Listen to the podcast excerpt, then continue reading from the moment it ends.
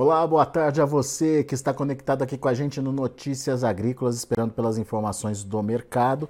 Dá para dizer que foi um dia positivo para a soja hoje, ganhos até expressivos de 10 a 12 pontos nos principais vencimentos. Milho acabou encerrando também de forma positiva, na casa aí dos 4 pontos de ganho, e o trigo foi o, o, a única commodity que ficou no vermelho mas com quedas entre 2 e 4 pontos nos principais vencimentos. Óbvio que a gente está de olho no que está acontecendo com a soja, principalmente nesse momento, e a gente quer entender para onde esse mercado pode ir e entender o que está acontecendo, o que está que, é, influenciando essa precificação nesse momento. Aliás, preços bastante interessantes para a soja quando a gente olha o maio aqui. É, referência de negócios para o Brasil, a gente está falando de uma soja é, lá em Chicago acima dos 14 dólares por bushel. E o vencimento, desculpem, vencimento janeiro, já pertinho dos 14 dólares de novo, 13,92 foi o encerramento de hoje. Vamos então lá para Rio Verde, Goiás, onde está o meu amigo Enio Fernandes, consultor em agronegócios lá da Terra Agronegócios. Seja bem-vindo, Enio. Obrigado mais uma vez uh, por estar aqui com a gente, nos ajudar a entender um pouquinho da dinâmica de precificação aí do mercado. Enio Fernandes, que está com a bandeira do Brasil lá ao fundo. A gente quer entender, Enio, o que, que aconteceu em Chicago hoje e quais são as dicas aí, né, que o mercado está dando para gente, que rumo o, o preço da soja deve tomar aí nos próximos dias. A gente está falando de uma safra avançada lá nos Estados Unidos, pelo menos em termos de colheita avançada por lá. É, isso diminui um pouco essa pressão de entrada de safra dos americanos, Enio? Alex, é sempre um prazer estar aqui, é sempre um prazer trocar ideia com você e com o seu público. Essa bandeira é bonita, né, Alex? Muito bonita, muito bonita, viu, Enio? Eu não sei se você sabe, a minha mãe foi freira por 10 anos, né? Então eu tenho uma criação católica muito forte. Segundo tudo que eu tenho da minha vida profissional, tudo que eu consegui, ver através do agro. Então eu tenho um carinho enorme por esse, por esse setor.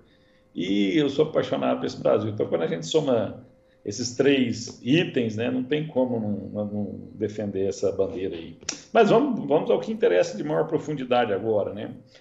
Se nós olharmos o que aconteceu, é, os dados dessa semana, né, temos dados bem interessantes. Primeiro, apesar das quedas na segunda-feira de Chicago, as vendas norte-americanas de exportação, elas não foram boas, não, elas foram muito, mas muito robustas, muito contundentes e bem acima das máximas do mercado. E o maior comprador foi a China, mostrando que a China precisa dessa soja agora além de ter, você ter os preços perto de 14 dólares por bushel, os 14 bushels points, orbitando ali 13,90, 13,80, dependendo do mês, né? Importante salientar que agora o mês que vai ganhar mais liquidez é o mês de janeiro já, uhum. não é mais o novembro. Quando a gente olha isso, os preços não estão baixos. E devido ao, ao, ao, ao baixo nível de água no rio Mississippi e no rio Ohio, você está tendo um custo de logística maior. Mesmo assim, os volumes foram muito fortes de demanda de exportação pela China, né? de importação pela China e exportação para os Estados Unidos. Isso mostra uh, realmente que nós temos uma demanda sobre a mesa. Segundo ponto é que 80% da soja dos Estados Unidos já está colhida, ela já foi, ela já saiu dos campos. E você tem uma menor pressão nas na, na, entrada da safra. A, a, safra tem uma sazonalidade ao, chegar ao mercado, ela puxa o mercado para baixo. Isso nós vamos ter uma diminuição. Outro ponto que a gente olha com atenção é o clima no Brasil. A, a, nós estamos com 35% plantado já. Você tem alguns problemas de chuva aqui e outro ali, mas os mapas de chuvas para os próximos 14 dias, tanto do modelo eh, europeu como americano, são de boas chuvas para grande parte do Brasil. Quer dizer, o plantio deve decorrer normal. Essa, essa, e esse plantio projeta a safra acima de 150 milhões de toneladas. Se é 152, 155, 154, depende muito da casa, da consultoria que você segue. Mas é acima de 150 milhões de toneladas. Onde eu quero chegar? Todas as notícias baixistas já estão sobre a mesa. Colheita americana, problema de logística nos Estados Unidos, que torna a soja americana mais cara, plantio no Brasil se desenvolvendo bem, não só no Brasil, na América do Sul. Quer dizer, você não tem muito mais notícias negativas. Teria se fosse pela demanda, mas os números de segunda-feira mostram uma demanda robusta. Ah, você tem problema de macroeconomia, você está com a iminente recessão em parte do mundo, você está com inflação nos Estados Unidos, inflação na Europa, você está inflação no mundo inteiro. Sim, nós estamos, mas nós temos que lembrar que quando você olha os dados históricos, a alimentação de todos os itens é o mais resiliente à queda de preço durante recessão. Não quer dizer que ela seja imune, mas ela é, ela é menos impactada. Então, quando a gente olha isso, o, esse, esses intervalos de preço que Chicago está nos apresentando, dá sinais que teremos mais oportunidades para os produtores brasileiros travarem suas operações, garantirem margem para o próximo ano. O que é importante não é acertar o preço, é ter boas margens todo ano para continuar na atividade por vários e vários anos. Que intervalo é esse, Enio, que você trabalha? Na soja? Isso. Você pode olhar que soja, toda vez que ela encontra um suporte de 13,70, 13,80, 13,60, você tem compradores, você, você ativa a, a, ponta de compra. E toda vez que ela chega perto de 14,20, numa resistência de 14,20, 14,30, você começa a encontrar pontos de venda, né? Pessoas estimuladas a vender. Então, nós estamos entre uma resistência de 14,20, 14,30 e um suporte de 13,60, 13,50, bem nesse intervalo. Isso vai mudar? Vai. Conforme o clima da América do Sul for se desenvolvendo, principalmente uh, em estados que chamam mais atenção. Chicago olha com atenção toda a América do Sul mas ele olha com lupa muito o estado do Mato Grosso, ele olha com lupa mais à frente, daqui uns dias, a Argentina. Então, o que, aonde eu quero chegar? Condições de safra favoráveis, nós teremos no Chicago mais perto do suporte. Qualquer adversidade, sinalizações mais controversas de clima, se a laninha vai afetar ou não, nós veremos Chicago se aproximar mais forte das resistências e ele deve trabalhar nesse intervalo pelo menos até o mês de dezembro. Aí no mês de dezembro nós vamos enxergar os mapas de clima para 30, 60 dias. Nós vamos saber como vai ser o clima no janeiro e no fevereiro. Isso é muito importante para a formação de safra total na América do Sul. Apesar de Goiás, Mato Grosso já estarem colhendo, grande parte do Brasil vai estar enchendo grão. Então essa, essa época do ano é muito importante para você ter uma visão da safra. E aí vai depender do tamanho da, da safra nossa para ver como o mercado vai se comportar. Mas a, nos próximos 30, 40 dias, esse intervalo de resistência e suporte está sendo bem, tá, parece que estar bem definido. Muito bem, você citou o clima e a, a produção brasileira como um termômetro importante para é, alta ou baixa de preços. Mas você estava me falando, antes da gente entrar no ar aqui, que outros dois pontos é, importantes merecem atenção e análise também é, por parte do produtor, que é a questão do preço do petróleo e dos juros nos Estados Unidos. É isso, Enio? Por que, que esses dois fatores são importantes para é, estarem na nossa análise? Muito boa o seu ponto aqui. Primeiro é o seguinte, o petróleo, eu acho que eu sou do que mais repito isso aqui, eu não vi quase ninguém repetir no seu canal. O petróleo, ele é a mãe de todas as commodities. Ele é a commodity mais negociada no mundo. Ele é a commodity com maior volume financeiro do mundo. E ele é uma sinalização de como está a economia, como, está as, como estão as projeções da economia mundial para o futuro. Por que, que eu falo isso? Se a economia mundial está mais aquecida, eu vou demandar mais energia. Se eu vou demandar mais energia, no final do dia eu vou precisar de mais petróleo. Então você tem o petróleo como uma fonte é, mais tangível de você tentar mensurar como são as projeções de crescimento mundial. Petróleo mais perto de, a, a, chegando perto de 80 dólares o barril, a gente tem que tomar um cuidado. É que a economia mundial não está muito saudável. E a gente está, o petróleo está bem nesse intervalo entre 80 e 90. Muita atenção com essas sinalizações do, do preço do petróleo. O Federal Reserve, que é o Banco Central norte-americano, ele no final do dia ele tem o poder de emitir o dólar, que é a moeda de troca no mundo inteiro, é a moeda mais líquida e é a moeda de referência no mundo inteiro. Se eu tenho esse poder na mão, eu acabo indiretamente sendo o Banco Central do mundo, porque quanto mais dólar eu ponho no mercado, o preço da moeda cai. Quanto mais dólar eu retiro do mercado, o preço da moeda sobe. Caso tenhamos o Federal Reserve, que é o Banco Central norte-americano, com taxas de juro próximas a 4,5%, 5%, 5,5%, são altas de juros extremamente fortes, que é, é, é juro real. Você tem uma tendência de enxugamento do, do dólar de outras nações do mundo. É tipo um aspirador de pó que chupa esse dólar para o mercado norte-americano. Em isso sendo verdade, você tem uma elevação do dólar aqui no Brasil. A relação dólar-real vai fazer com que o real se desvalorize e o dólar se valorize. Grande parte dos produtores rurais brasileiros operam basicamente em reais. Então, quando o dólar sobe muito, ele tem a oportunidade de travar para o ano que vem os preços da sua soja, pois os seus custos já estão prontos.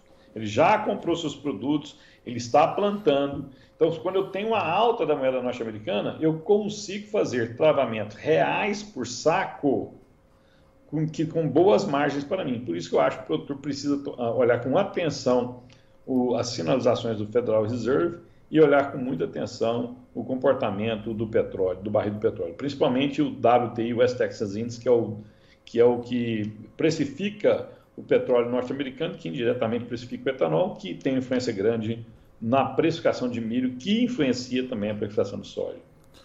Oi, mas como é que eu defino? Obviamente você já deu algumas dicas aí, né? Preste atenção no preço do petróleo, preste atenção nos juros lá nos Estados Unidos, que ah, isso tem a ver também com ah, o, o, dólar, e a gente tem aí um mercado eh, oscilando no intervalo aí que você citou de 13,60 a 14,30, mas pode chegar mais próximo dos 14,30 ou baixar para os 13,60 é, sendo definido aí principalmente pela safra aqui no Brasil. Agora, como que eu, produtor rural, defino o melhor momento de negociar? O que, que eu tenho que ter na cabeça? Ou o que, que eu tenho que levar em consideração na hora de avançar com a minha comercialização? O que, que um estrategista faz? Ele tira o risco da mão dele e transfere esse risco para outro. Ele opera o seu negócio focado em produtividade, controle de custo e rentabilidade. É, produzir commodity, eu preciso de escala e custo baixo. Esses são os caminhos do sucesso. Escala eu ganho a partir do tempo. Custos baixos eu ganho a partir de gestão. Se eu tenho custos, se eu tenho um custo competitivo com o mercado eu tenho escala, eu preciso garantir minha margem. O que, que você faz? Se você opera em reais, pegue o seu, seu custo de produção, que ele já está definido, 99, 90% dele já está definido, porque você já sabe o que você gastou. Se você pegar a produtividade média sua dos últimos cinco anos e fizer uma curva, dificilmente você vai correr, colher abaixo dessa curva. Pode acontecer? Pode, mas não é natural isso. Então, eu tenho o meu custo e tenho a produtividade média dos meus cinco anos. Obtive o meu custo por hectare ou meu custo por saco produzido. Quando o mercado me ofertar margens, eu começo a travar. Se você não travou nada, nada, nada, você não, travou, você não protegeu nenhum real da sua próxima safra, no momento de decidir qual é essa margem que eu vou operar, eu sou mais cauteloso, porque aqui o meu tenho 100% em aberto. Conforme eu vou travando esses preços, se eu vou travando ele paulatinamente, eu também vou, estou, estou vendo como está evoluindo a, a safra brasileira, a safra sul-americana. Uhum. Então, eu estou travando meus preços assistindo como está evoluindo a safra é, sul-americana. Eu vou sendo mais audaz, mais ganancioso nessa margem com as informações que eu tenho. Por isso que quem acompanha o mercado tem que fazer isso diariamente. Vou te dar um exemplo claro aqui nós estamos num momento muito de insegurança. Não vou nem falar do Brasil, mas vamos olhar lá para fora. Nós estamos discutindo aqui ah, travar soja ou não travar soja.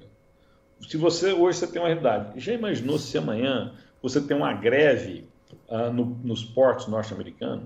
Ou se você tem um furacão que vai lá e destrói grande parte da infraestrutura norte-americana?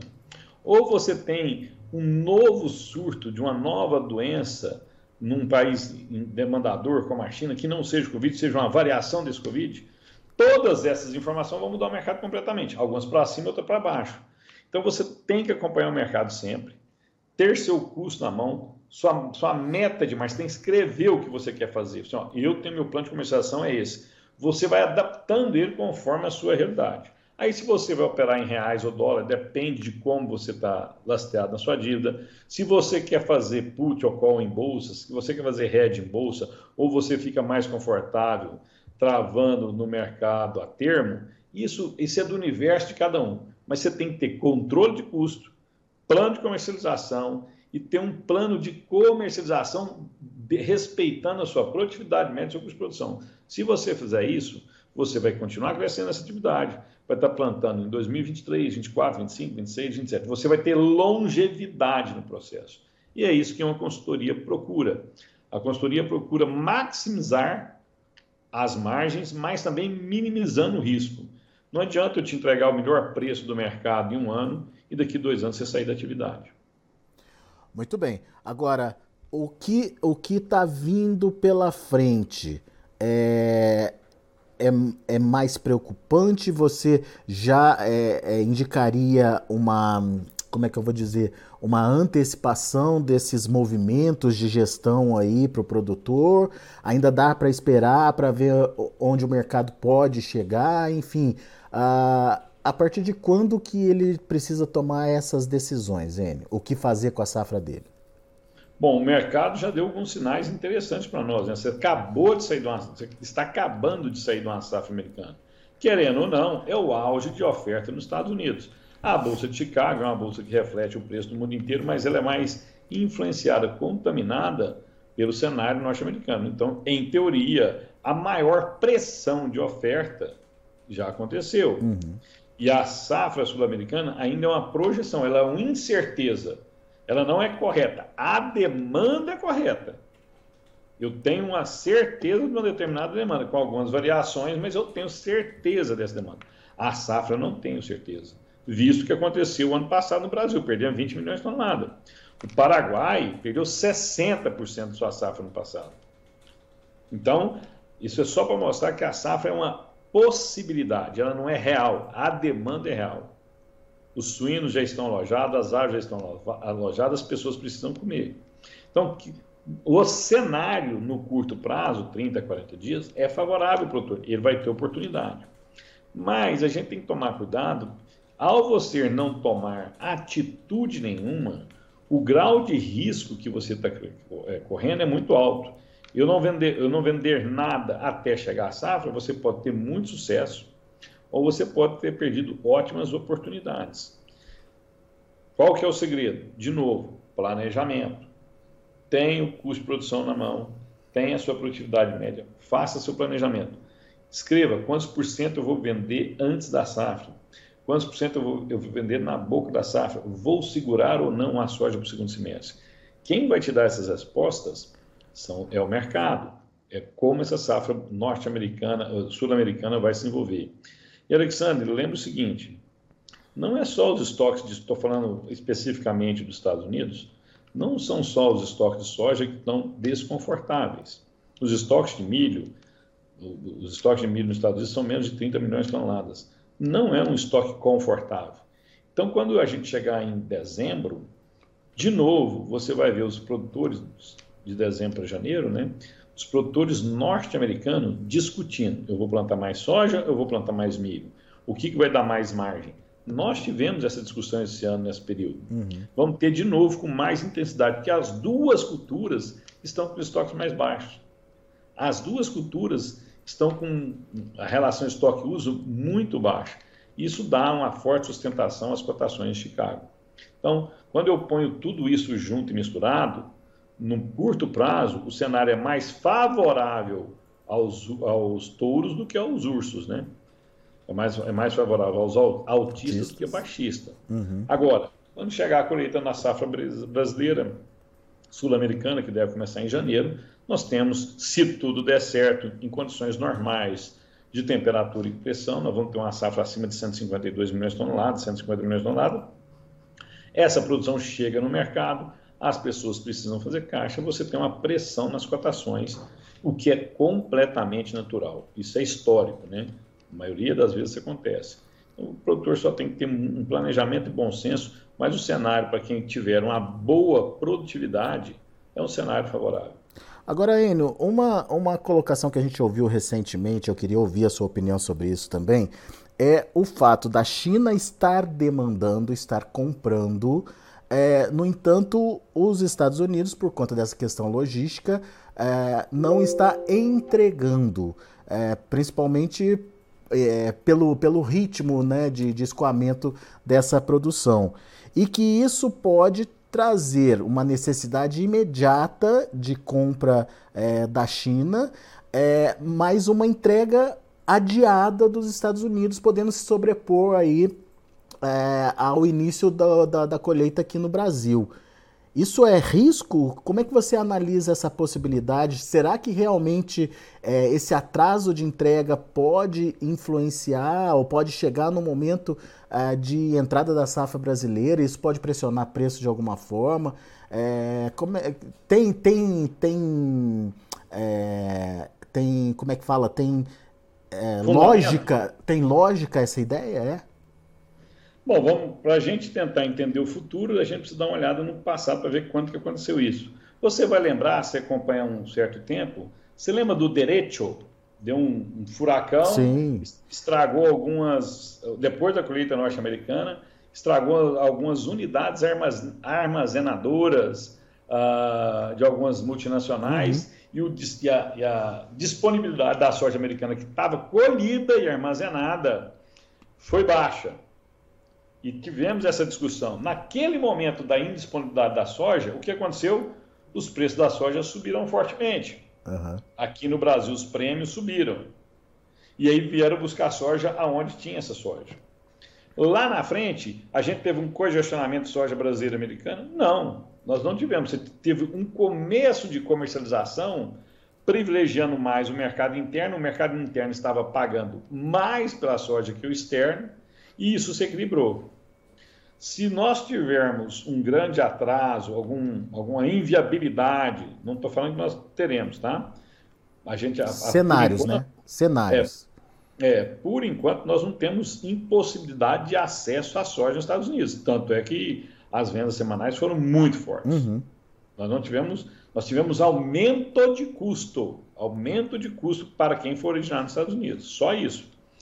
Então, mas caso a gente tenha, tenhamos indisponibilidade de acesso à soja nos Estados Unidos, eu preciso pegar essa soja agora. Lembra, só o frete para chegar em determinadas regiões é 30, 40 dias. Então, carrega, o que eu carregar agora vai chegar num determinado porto 30, 40 dias.